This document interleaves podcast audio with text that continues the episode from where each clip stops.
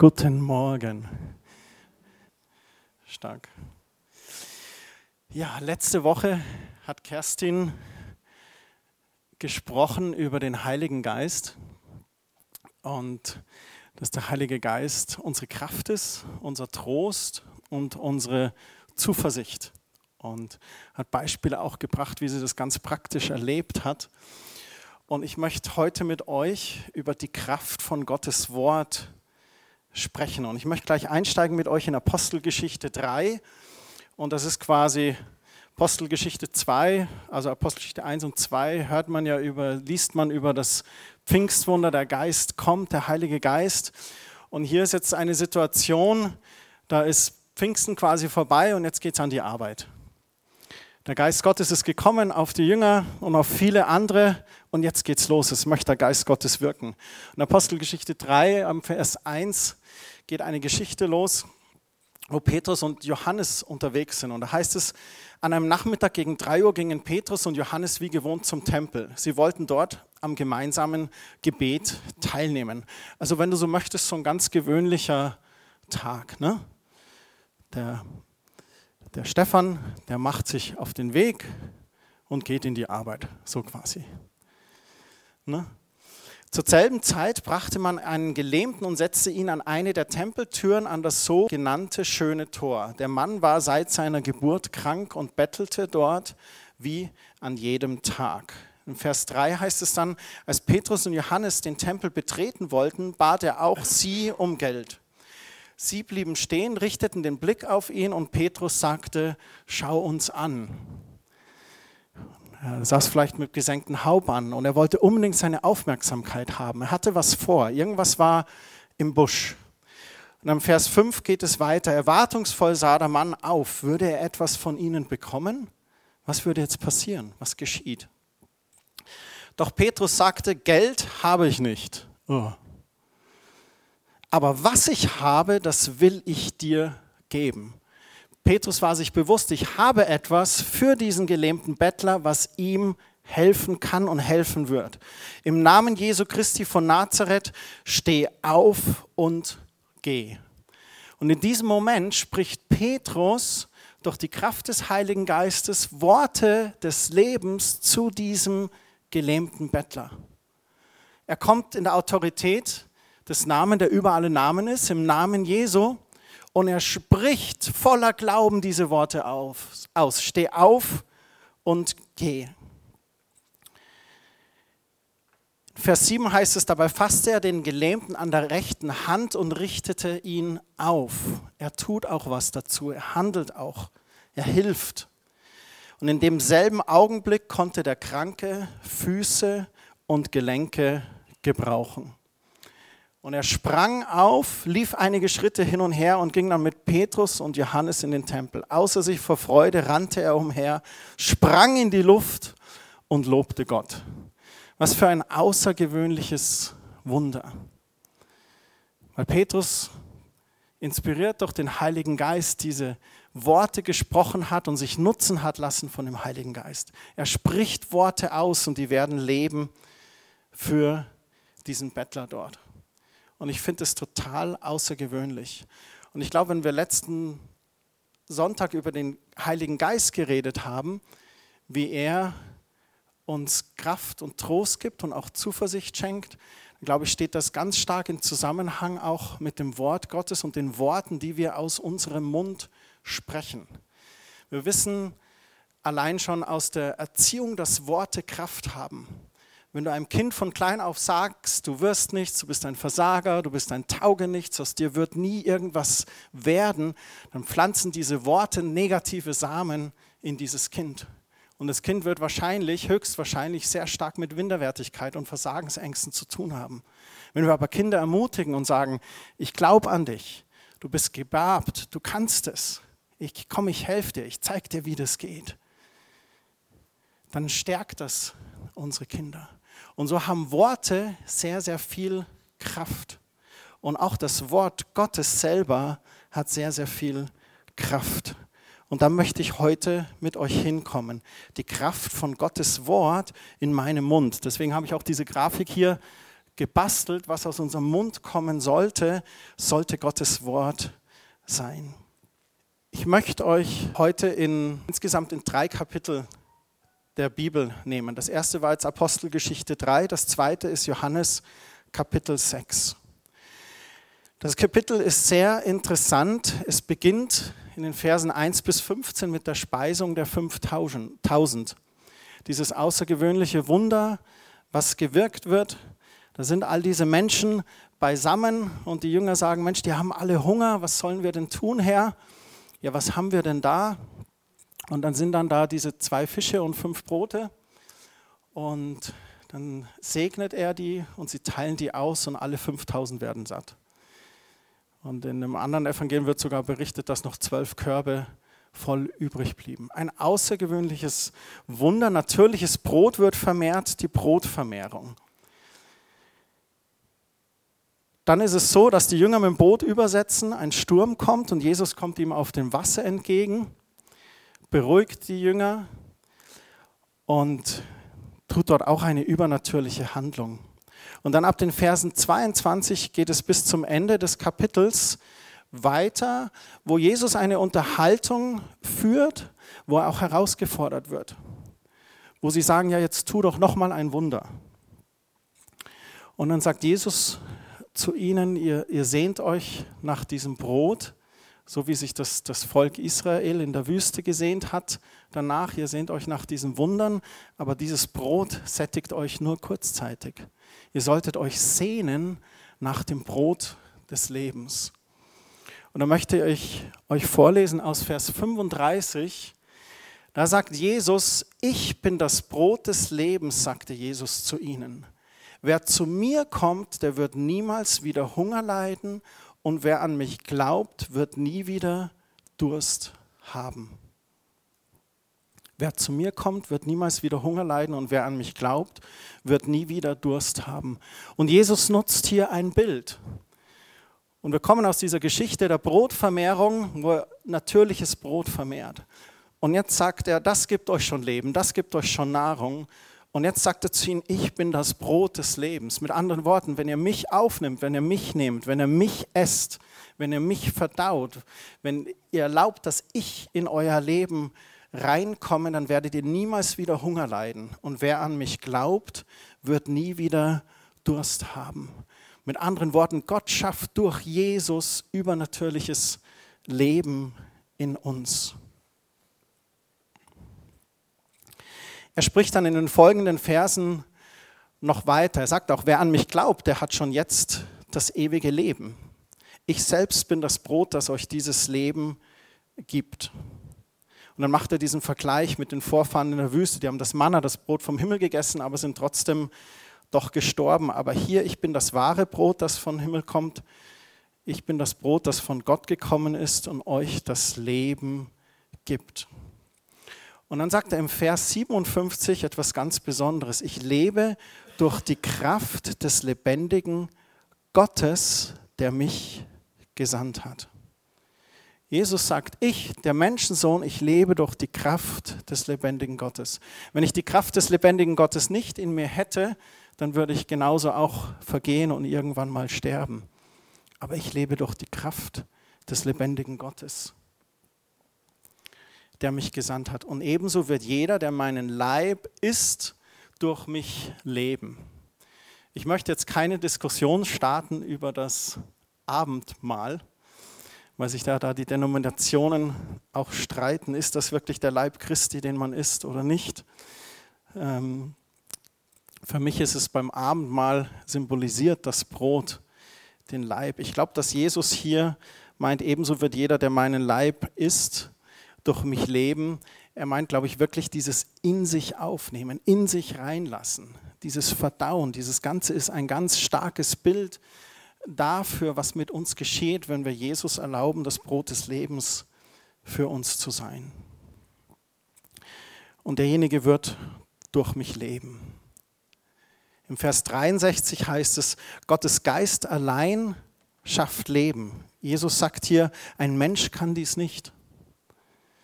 Die Worte aber, die ich euch gesagt habe, die sind aus Gottes Geist und deshalb bringen sie euch das Leben.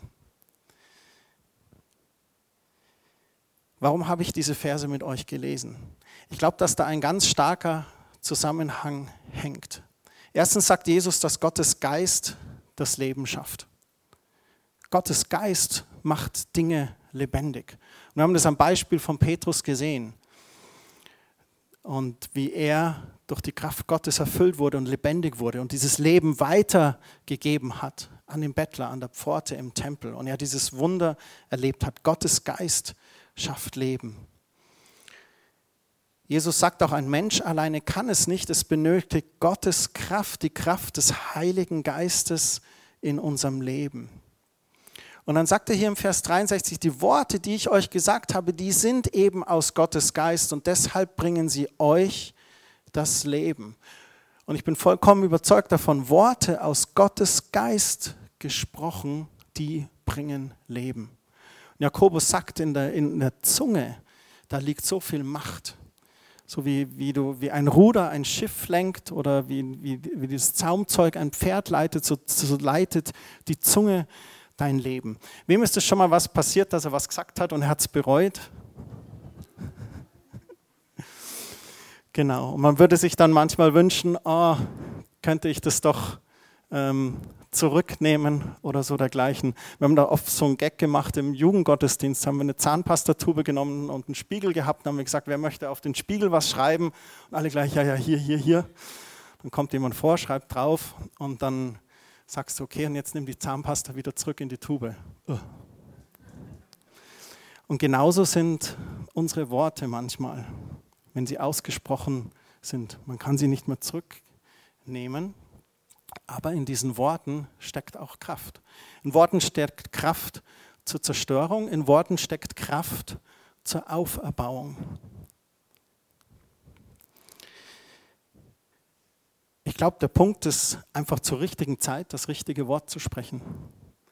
Zur richtigen Zeit vielleicht auch mal zip, den Reißverschluss hier zuzumachen, den Mund zu halten, aber zur richtigen Zeit dann zu sprechen und am besten Worte, die Gottes Geist uns gibt. Worte, wie auch Jesus sagt, die Worte, die ich euch gesagt habe, sind aus Gottes Geist und deshalb bringen sie euch das Leben.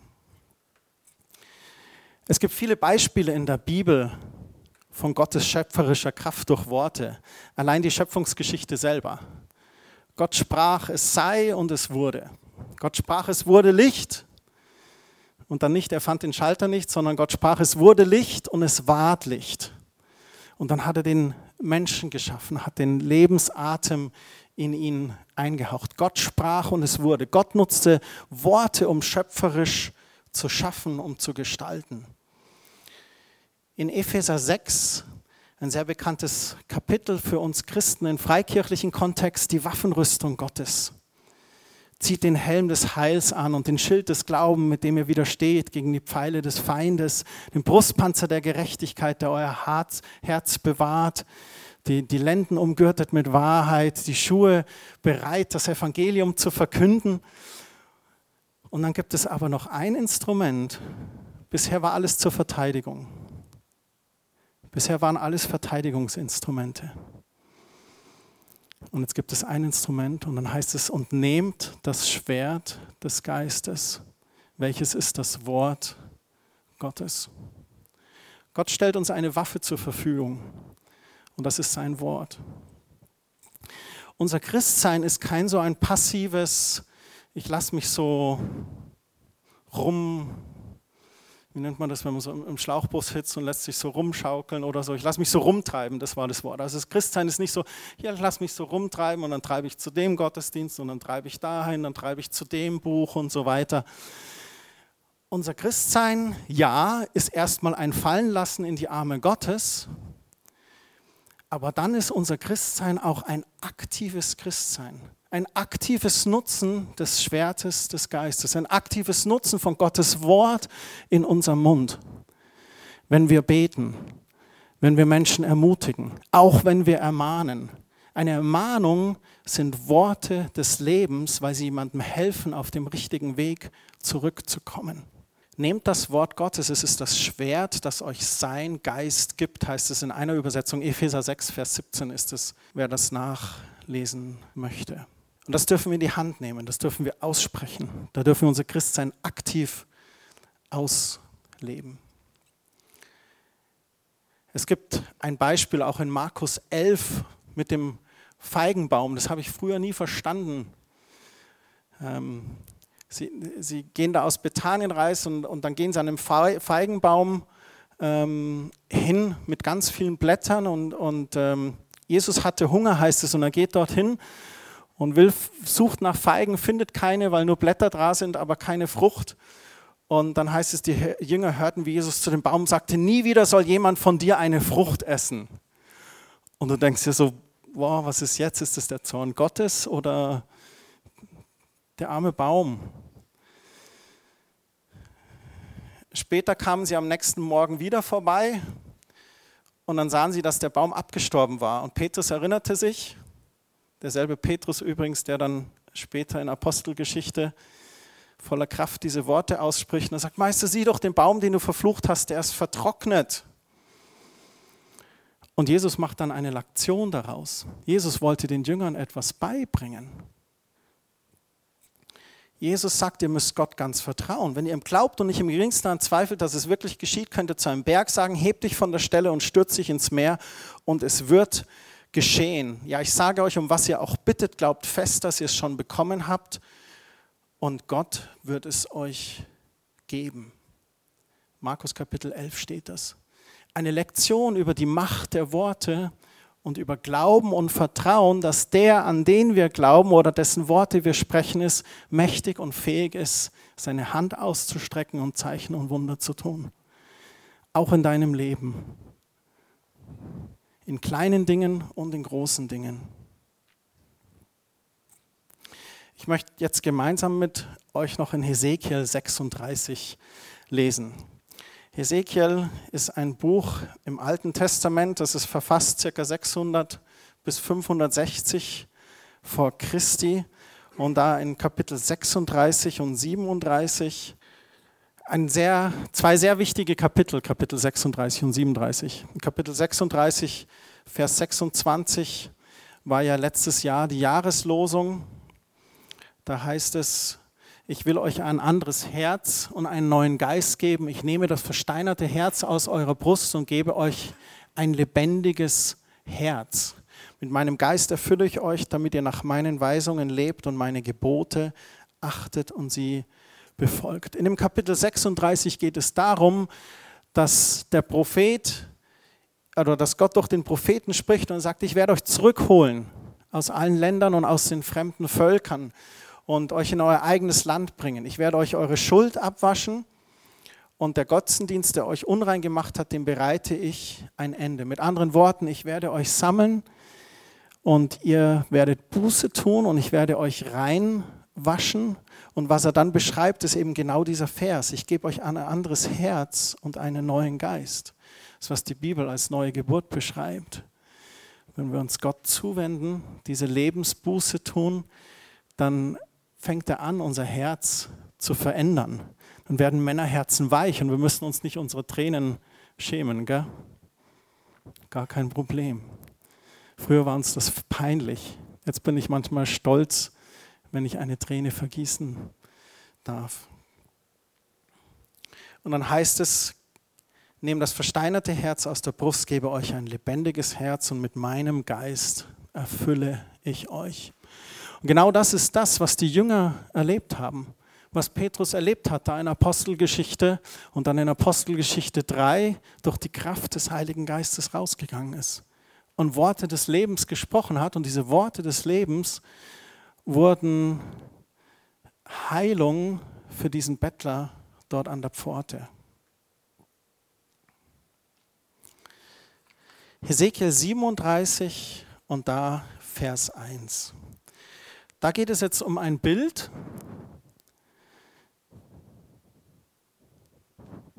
das gegeben wird. Und wir werden die ganzen 14 Verse zusammen durchlesen und dann habe ich noch ein kleines Geschenk für euch, was ich euch heute mitgeben möchte.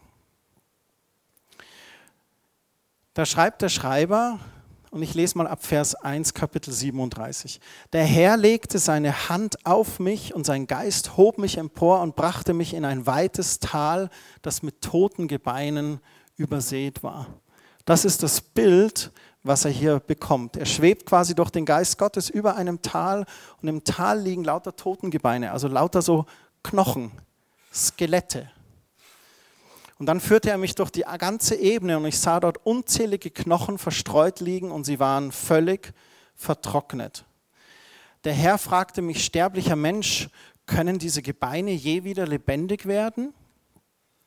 Ich antwortete, die Antwort finde ich jetzt sehr klug, Herr mein Gott, das weißt du allein. Mit anderen Worten, sagst du mir bitte. Das klingt sehr klug, ne?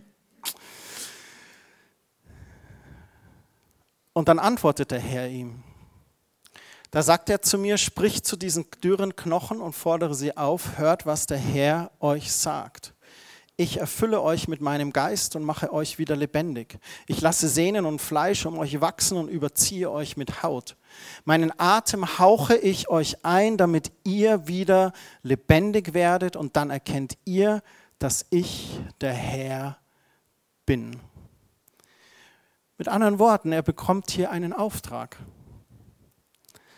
Wenn du mich fragst, ja, Herr mein Gott, das weißt du allein, oder sag mir doch, ist es möglich oder nicht, dann nimmt er die Person und gibt ihm diesen Auftrag und sagt, jetzt mach du mal, sprich zu diesen toten Gebein, sprich zu dem, was tot ist und sprich Leben hinein, sprich Kraft hinein. Erst Gehorsam, ist immer eine gute Sache, wenn man mit dem Herrn redet. Ich tat, was der Herr mir befohlen hatte, ab Vers 7. Noch während ich redete, hörte ich ein lautes Geräusch und sah, wie die Knochen zusammenrückten, jeder an seiner Stelle. Und an dem Moment wird es ein bisschen spukig. Man denkt, man ist jetzt in irgendeinem Avengers-Film, wo irgendwas passiert. Ähm, aber lasst uns dranbleiben. Es geht um das Bild, was hier passiert. Sehnen und Fleisch wuchsen um sie herum und darüber bildete sich Haut, aber noch war kein Leben in den Körpern. Er tut, was ihm gesagt wurde, er spricht und während er spricht, geschieht, was er spricht. Sehnen und Fleisch wachsen herum und es wird überzogen mit Haut. Aber da war noch kein Leben in den Körpern. Im Vers 9 heißt es da, da sprach zu mir der Herr, da sprach der Herr zu mir, sterblicher Mensch, ruf den Lebensgeist und befiehl ihm, was ich dir sage. Er soll aus den vier Himmelsrichtungen kommen und diese toten Menschen anhauchen, damit sie wieder zum Leben erwachen. Auch hier heißt es in Vers 10, ich tat, was der Herr mir befohlen hatte. Da erfüllte der Lebensgeist die toten Körper und sie wurden lebendig und standen auf und sie waren zahlreich wie ein unüberschaubares Heer. Der Geist Gottes nimmt hier diese Person und führt ihn in dieses Tal mit den toten Gebeinen und stellt ihm dann diese Frage, meinst du, dies kann lebendig werden? Und dann nutzt er die Person und sagt, sprich, sprich Worte des Lebens, sprich, nutzt dein Schwert des Geistes. Haben wir vorhin gelesen, Epheser 6, Vers 17. Nimm das Schwert und sprich die Worte, die der Geist Gottes dir gibt. Und dann tut er das und noch während er spricht, geschieht schon dieses Wunder in diesem Bild. Und dann haucht er diesen Lebensatem in sie ein und es wird alles lebendig. Und ich bin überzeugt davon, nicht weil er so toll ist oder nicht weil er schon so lange Christ ist und nicht weil er so viel Bibel liest und nicht weil er die persönliche E-Mail-Adresse vom äh, Johannes Hartl oder sonst jemanden kennt. Nein, nur weil er Vertrauen hat auf Gott, inspiriert durch Gottes Geist diese Worte spricht. Deswegen. In der Schrift heißt es, dass Gott über sein Wort wacht, dass es nicht leer kehrt zu ihm, sondern das tut, wozu es ausgesandt wird. Gottes Wort ist ein Same, der ausgesandt wird. Und Gott wacht darüber, dass er Frucht bringt und dass es nicht leer zurückkommt.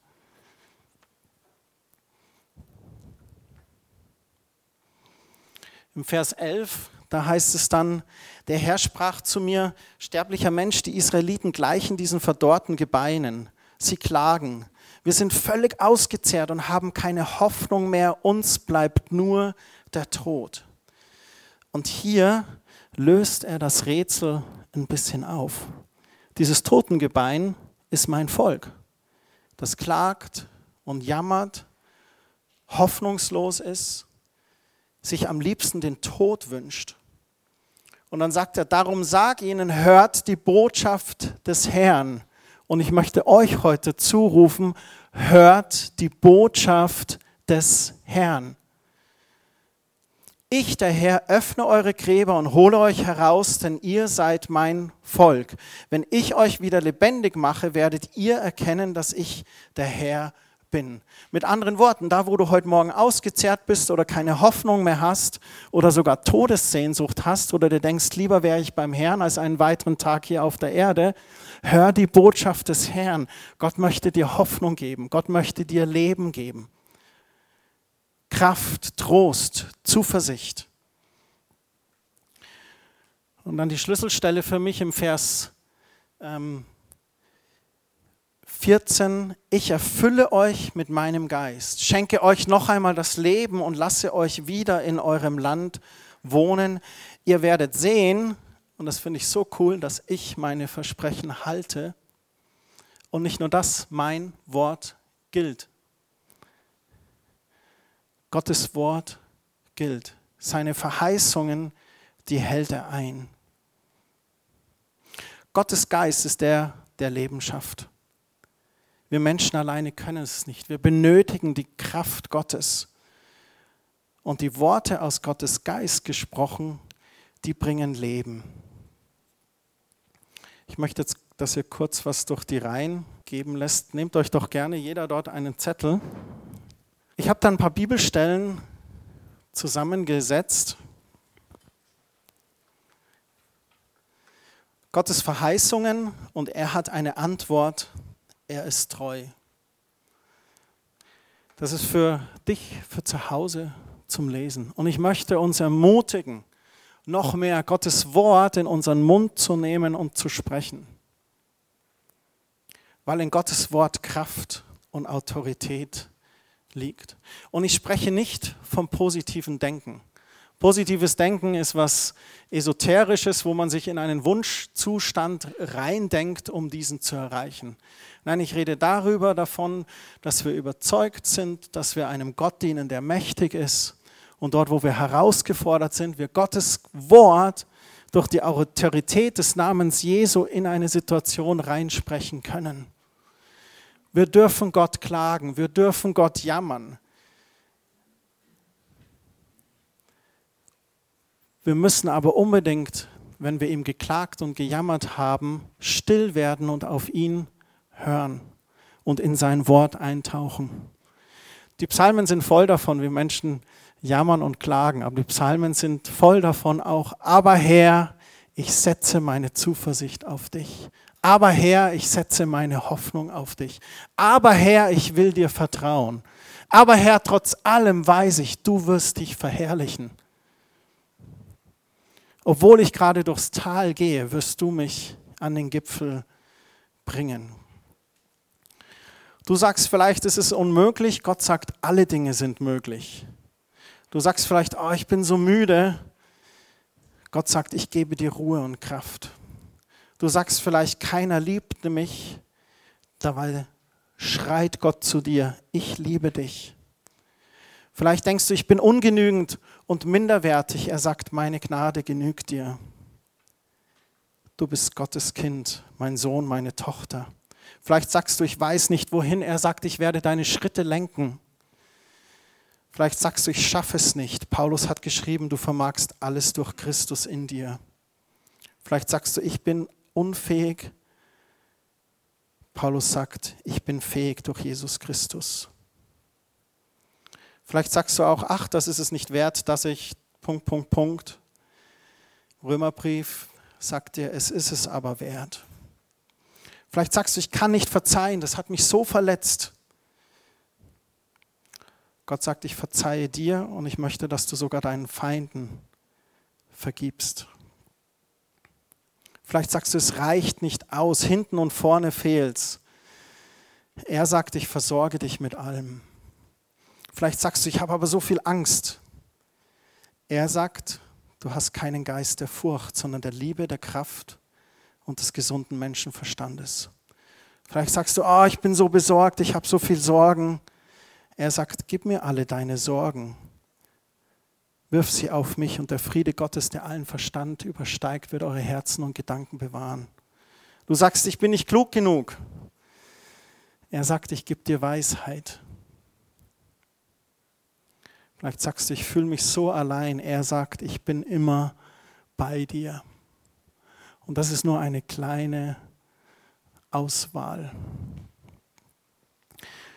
Zum Schluss möchte ich noch kurz etwas sagen. Ich weiß, dass jeder von uns sehr unterschiedlich gestrickt ist.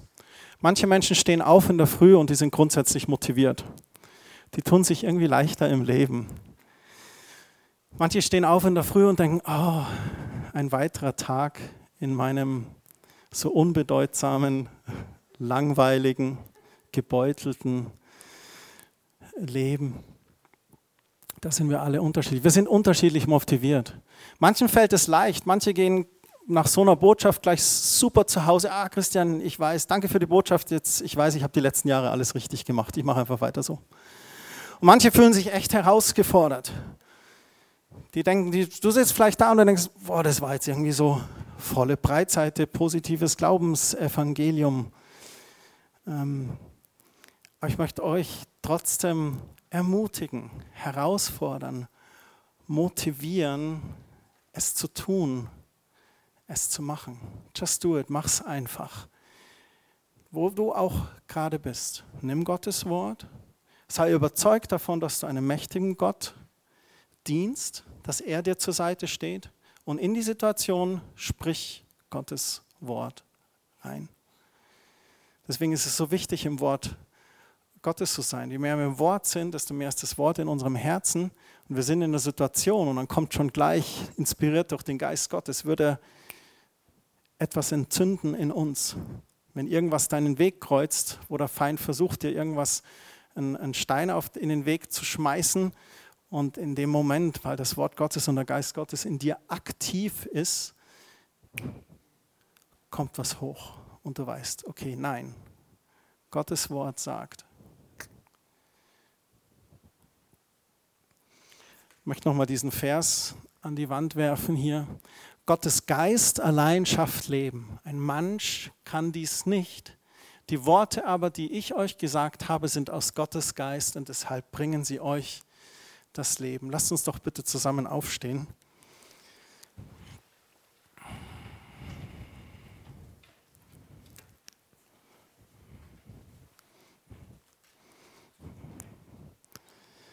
Vater, wir danken dir für dein Wort, das uns gegeben ist.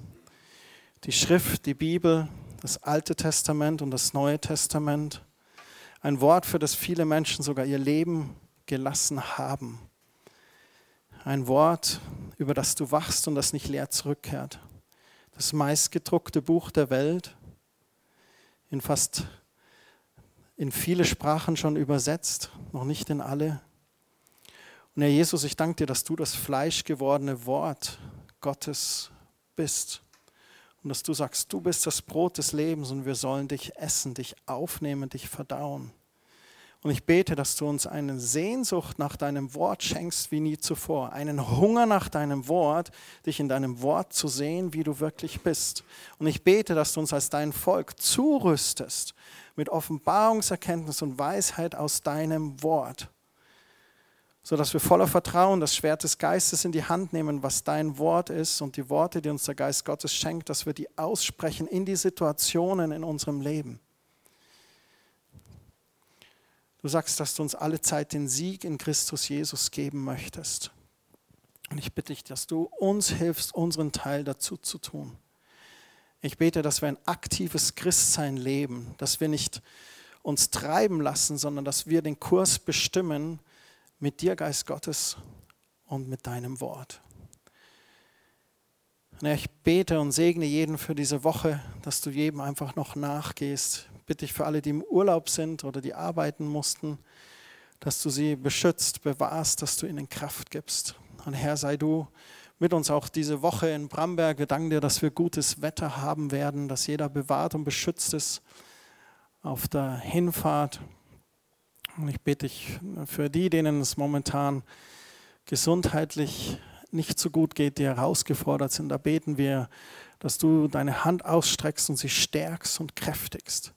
Wir sprechen dein Blut, Herr Jesu, über sie aus, deinen Sieg über ihr Leben. Wir danken dir, dass durch deine Striemen sie Heilung erfahren, dass sie schon geheilt sind durch das, was du am Kreuz für uns getragen hast. Danke dafür. Amen. Amen. Ich wünsche euch einen sehr gesegneten Sonntag noch. Genießt noch Kaffee und Kuchen. Danke.